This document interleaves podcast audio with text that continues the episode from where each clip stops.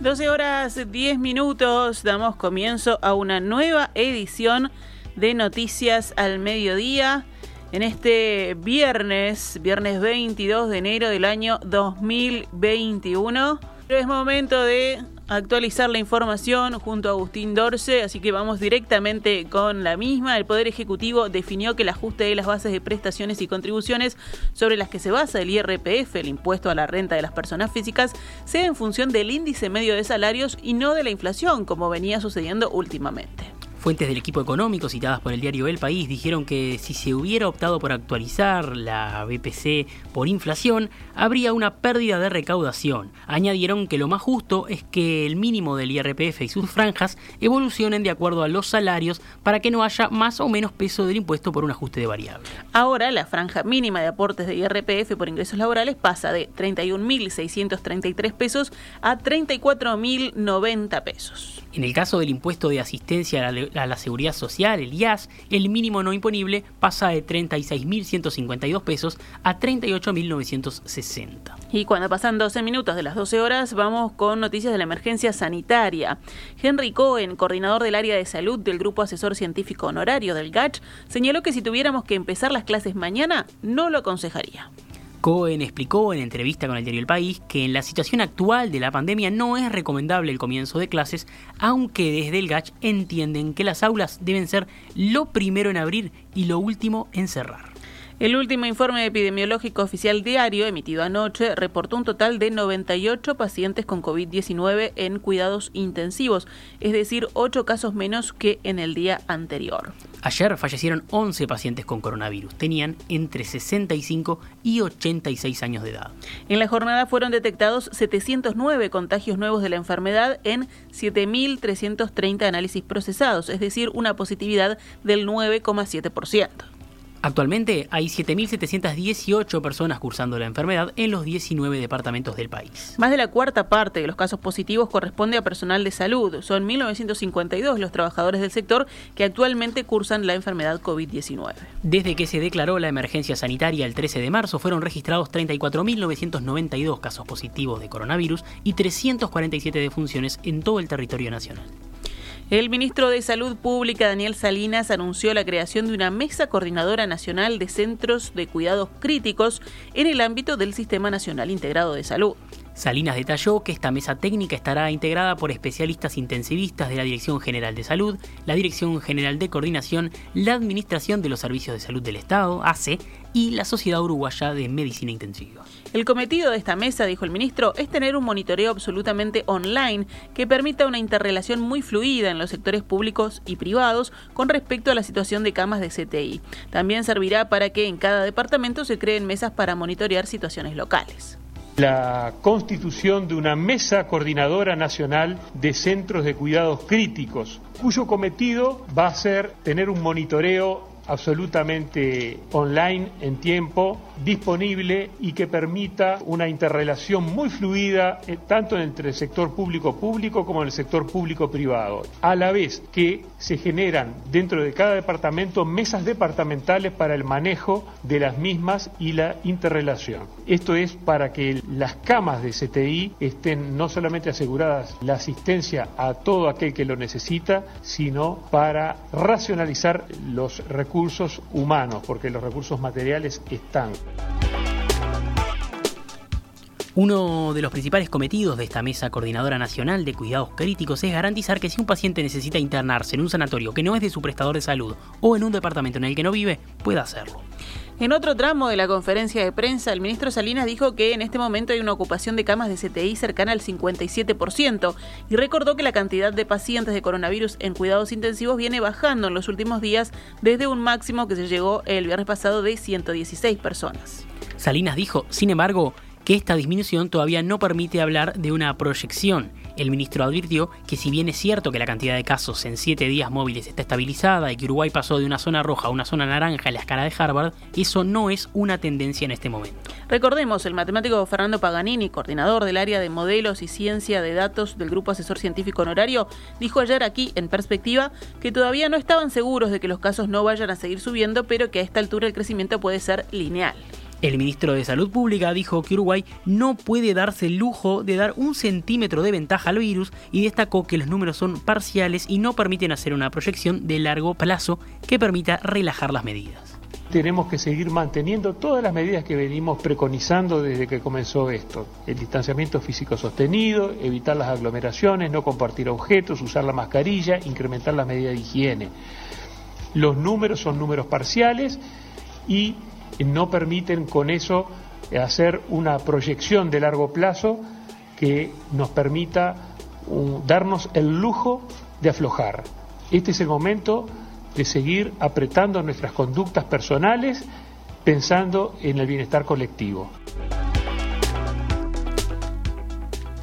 Leonardo Cipriani, presidente de la Administración de Servicios de Salud del Estado, afirmó que desde el comienzo de la pandemia ese organismo está trabajando para poder ampliar las camas de terapia intensiva e indicó que espera cerrar enero con 210 camas en el prestador público. Cipriani remarcó que hay algunas regiones del país más comprometidas, pero que se está estudiando en tiempo y forma la capacidad de incrementar las camas en esas zonas. El titular de ASE explicó que cuando se habla de camas operativas se hace referencia a todos los componentes para la atención, es decir, que cuentan con los equipos técnicos y también con los recursos humanos necesarios.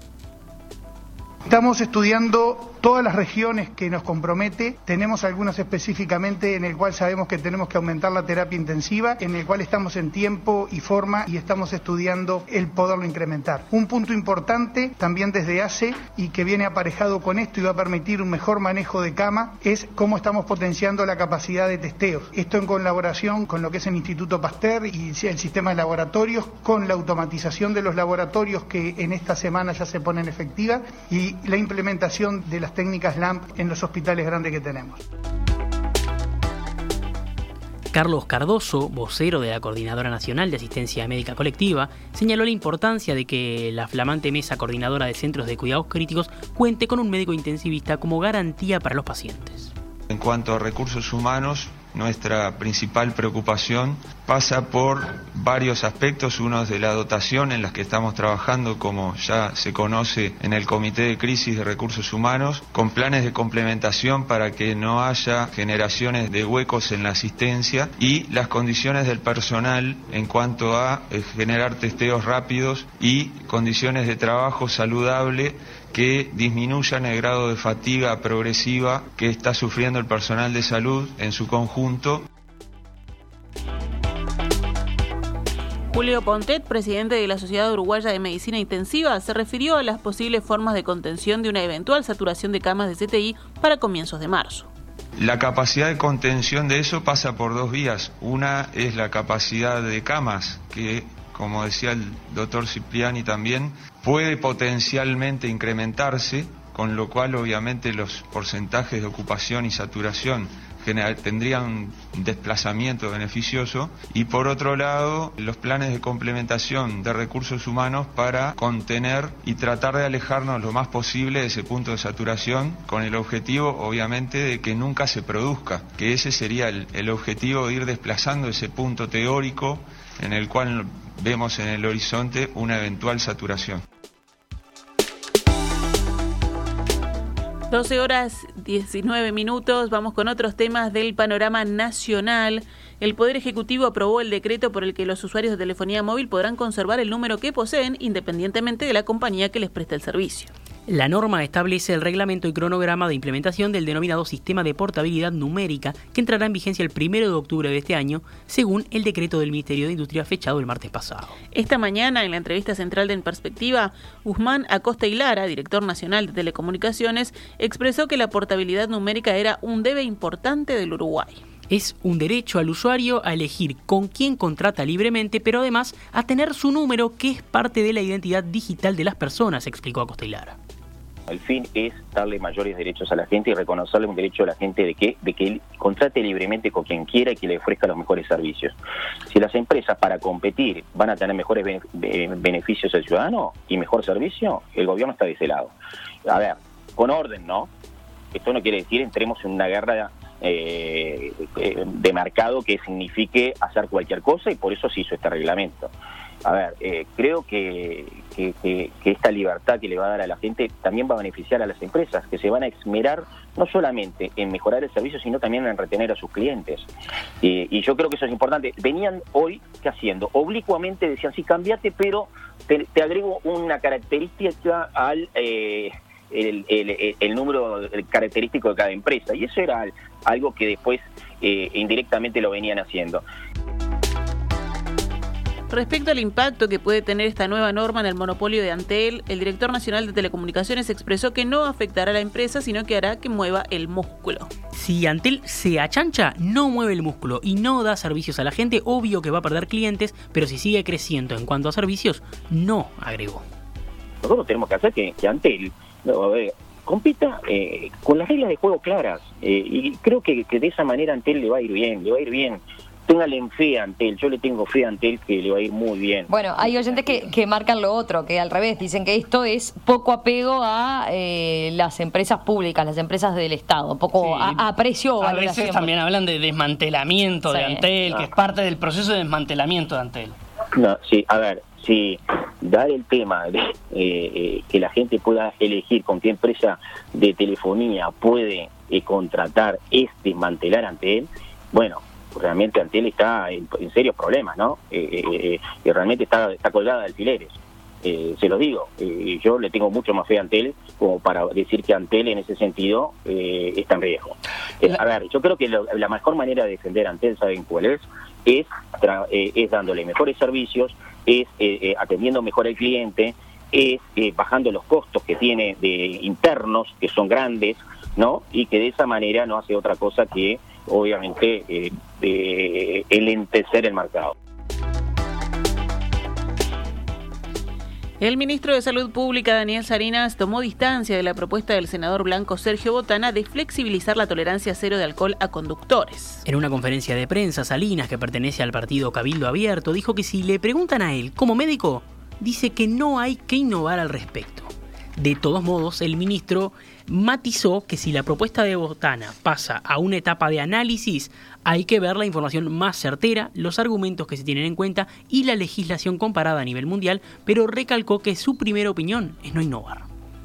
La CEPAL, Comisión Económica para América Latina y el Caribe, estimó que las pérdidas para Uruguay asociadas a la falta de turismo por la pandemia ascendieron a 1.115 millones de dólares el año pasado. Por otro lado, el organismo espera pérdidas por varios años, dado los elevados niveles de incertidumbre que, aún persisten en torno a la crisis sanitaria. 12 horas 23 minutos, cerramos el panorama nacional con otras noticias. Se investiga el fallecimiento de un adolescente tras realizarse un aborto en 33. La joven de 14 años falleció por septicemia, una infección generalizada, en el hospital de la capital departamental, por lo que hay una investigación en curso. El caso que ocurrió en diciembre fue denunciado hoy por la organización Mujer y Salud en Uruguay, MISU. MISU señaló que luego de haber cumplido con el procedimiento que exige la ley, a la semana de abortar, la adolescente ingresó a la emergencia hospitalaria y falleció a las 24 horas. En la segunda semana de enero fue reportado el fallecimiento del Comité de Muerte Materna que funciona en la órbita del Ministerio de Salud y se realizó una en el sistema judicial por parte de la familia. Importa recordar que las causas que generan muertes durante el embarazo, parto, aborto, son en general evitables si se actúa adecuada y oportunamente desde los servicios de salud. Esto fue lo que indicó la organización Mujer y Salud en Uruguay. Además resaltaron que hemos insistido, dicen en reiteradas ocasiones, que hay falencias, problemas y vacíos que no han sido corregidos y debidamente controlados para superar los obstáculos y mejorar la respuesta.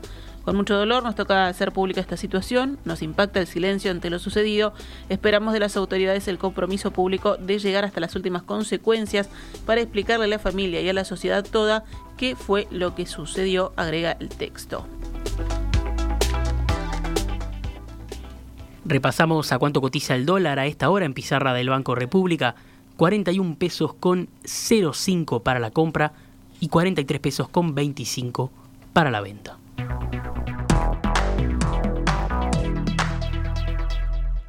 Estás escuchando CX32, Radio Mundo, 1170 AM, Montevideo, Uruguay.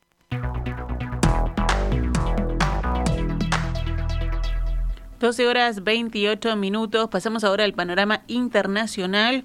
Alemania superó hoy los 50.000 muertos por la pandemia de COVID-19. Con sus variantes más contagiosas, el COVID-19 no da tregua y en Alemania, donde se endurecieron las medidas para atajar la pandemia, causó ya 50.642 fallecidos, según el Instituto de Vigilancia Sanitaria Robert Koch. El ministro alemán de Salud, Jens Spahn, reafirmó la necesidad de intensificar las restricciones para que el número de infecciones vuelva a ser controlable. Así, restaurantes, cafeterías, recintos deportivos y culturales, escuelas y todos los comercios considerados no esenciales permanecerán cerrados hasta al menos el 14 de febrero. Además, el uso de mascarilla quirúrgica será obligatorio en los transportes y en las tiendas. Según Lothar Wheeler, presidente del, del Robert Koch, del Instituto de Vigilancia Sanitaria, las cifras muestran una leve tendencia positiva que atribuyó a las medidas restrictivas. El uso de la vacuna contra el COVID-19 desarrollada por el laboratorio británico AstraZeneca y la Universidad de Oxford fue aprobado por Ecuador, uno de los países latinoamericanos más afectados por la pandemia de coronavirus, según indicó hoy el ministro de Salud de ese país, Juan Carlos Ceballos. Ecuador, que ya negoció con la firma británica la compra de 4 millones de dosis, empezó ayer a inmunizar a personal hospitalario de primera línea con la vacuna de la alianza estadounidense-alemana Pfizer-BioNTech, que debe suministrarle hasta mayo cerca de 2.100.000 dosis. Es el segundo país de Sudamérica en usar el medicamento de Pfizer-BioNTech después de Chile. Ecuador tiene previsto recibir hasta octubre unos 18 millones de dosis de vacunas contra el coronavirus de diversos laboratorios, con los que espera inmunizar a 9 millones de personas, la mitad de su población. Son 18 millones de dosis las que el Ecuador ha negociado. De estas, 7 millones son con la iniciativa COVAX de la Organización Mundial de la Salud a favor de los países más pobres, era lo que señalaba el ministro de Salud, Ceballos. Y ahora nos vamos con los deportes. Nos vamos con los deportes. La segunda fecha del torneo clausura prosiguió ayer con triunfos de Progreso y Liverpool y cerrará hoy con un partido. Seguirá pendiente el partido Peñarol Defensor Sporting suspendido por COVID-19 en el elenco aurinegro. Plaza Colonia perdió ayer con Progreso en Colonia en el Prandi 1 a 0 ganó Progreso. Liverpool venció 4 a 2 a Deportivo Maldonado. Hoy a las 17.30 en el complejo rentista jugarán rentistas con Boston River. Falta definir cuándo se jugará el postergado entre Peñarol y Defensor Sporting. En, hablando de Peñarol, el lateral Maximiliano El Mono Pereira, que defendió la selección uruguaya en tres mundiales, se incorporará a Peñarol. El presidente carbonero Ignacio Rubio confirmó a Ovación que el futbolista de 36 años podrá jugar en el equipo del que se hincha manifiesto hasta el final del campeonato uruguayo en curso. Teníamos que salir a buscar jugadores para reforzar el plantel y a lo único que podíamos apuntar era a aquellos que estaban libres antes de agosto, porque si no, no podían jugar hasta abril, dijo Rubio. El último partido de Maxi Pereira fue el 12 de mayo de 2019 con el Porto de Portugal. Pereira deberá aguardar a que se abran las fronteras del país, algo que no ocurrirá al menos hasta el primero de febrero, y ahí, bueno, llegar al país, realizar la cuarentena correspondiente y ponerse a las órdenes del entrenador Mauricio Larriera. Mañana sábado se disputará la primera de las dos finales por el tercer y último ascenso a Primera División. Sudamérica enfrentará a Rampla Juniors en el estadio Charrúa a las 20:15. También mañana se jugará el partido de ida de la final de la Copa Sudamericana entre dos equipos argentinos, Lanús y Defensa y Justicia. Jugarán en el estadio Mario Alberto Kempes de la ciudad de Córdoba a las 17 horas. La selección uruguaya masculina de handball, por otro lado, cayó derrotada ayer por 30 a 16 ante Polonia en la segunda ronda del Mundial de Egipto. Maximiliano Cancio fue el goleador de Uruguay con seis conquistas, seguido de Rodrigo Botejara y Cristian Rostaño con dos completando Felipe González, Federico Rubo, Bruno Méndez, Diego Morandeira, Maximiliano de Agrela y Gabriel Chaparro. El próximo partido de Uruguay será mañana, sábado 23 de enero, desde las once y media de la mañana ante España. Finalmente, ajuste fiscal, el ganador del Ramírez 2020 debutó en el majestuoso hipódromo de Maidan en Dubái con un cercano quinto puesto. También participaron a lo largo de la reunión el potrillo Upper Class y el millero Almoradi, también surgidos en el hipódromo de Maroñas. La presentación de los caballos representantes de Maroñas que viajaron a Dubái de la mano de Antonio Sintra, quien metió el 1-2-3 en el último Ramírez, comenzó ayer con el debut de tres de los cinco integrantes de la delegación. El cuidador de estos puras sangres es Antonio Sintra y los tres fueron corridos ayer por el jinete brasileño Wagner Leal, radicado en Uruguay desde hace tres años. Upper Class fue quinto entre nueve participantes a siete cuerpos del ganador, el caballo norteamericano Switzerland. Almoradi, por su parte, veterano villero de Maroñas, acabó noveno y penúltimo en su carrera. En perspectiva, ideas, debate y tendencias, también en las redes sociales. Seguimos en Facebook, Instagram y Twitter.